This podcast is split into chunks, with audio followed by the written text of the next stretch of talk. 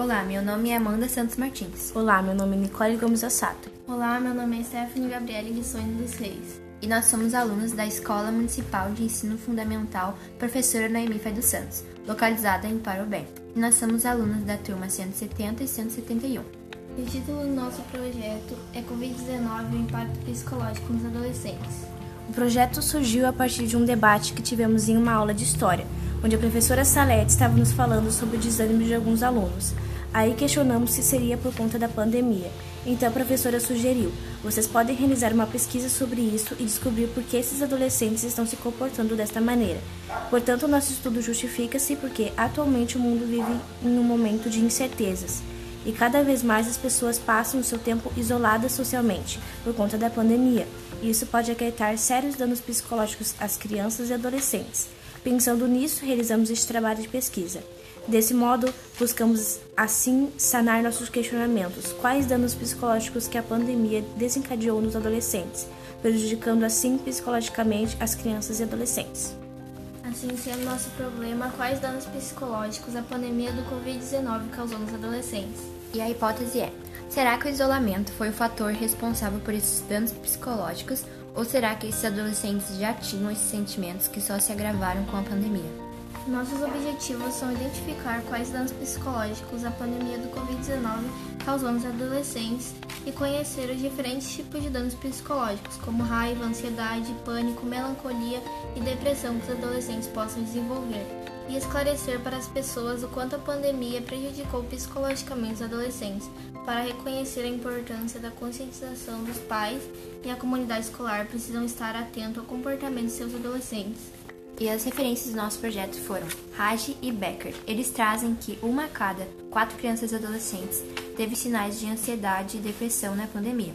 E o Hospital Santa Mônica estudou os efeitos da quarentena na saúde mental de crianças e adolescentes, constatando a elevação dos sintomas de ansiedade, depressão, angústia e o sentimento de suicídio. Então realizamos um levantamento de informações sobre o Covid-19 discutindo com os colegas e buscamos informações em sites, livros, revistas e jornais, através de um questionário composto de 11 questões, aplicando com as turmas do sexto ao nono ano da nossa escola, buscamos identificar quais danos psicológicos a pandemia do Covid-19 causou nos adolescentes. Posteriormente, escolhemos três colegas que irão representar a turma na apresentação. E os resultados da nossa pesquisa foram: os sentimentos mais apontados foram ansiedade, preocupação e tristeza. 64% dos adolescentes dizem que esses sentimentos são duradouros. 59% dizem que seu emocional está interferido na sua rotina e autoestima. 21% dizem que a convivência com a família intensificada pela pandemia aumentou a violência doméstica.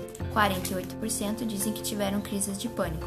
71% dizem que sentiram raiva, 51% sentiram-se depressivos, e a resposta que mais os deixou preocupadas foi que 29% dos adolescentes tiveram pensamentos suicidas, assim também como 48% têm medo de estar em locais com muitas pessoas.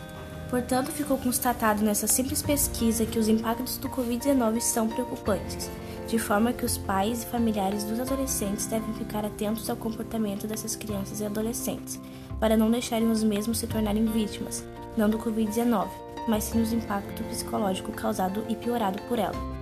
Assim como já dito antes, que são inúmeras questões que deveriam ser destacadas e vistas com mais atenção, como por exemplo o luto de muitas crianças e adolescentes e a realidade social das famílias, onde os casos deveriam ser tratados de forma coletiva e individual, também é importante procurar ajuda em psicólogo, psiquiatra ou na NAPIA, que é o Núcleo de Apoio Psicossocial da Infância e da Adolescência.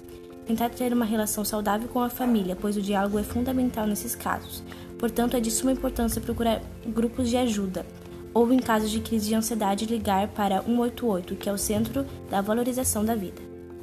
E essas foram as referências do nosso projeto. Obrigado pela atenção.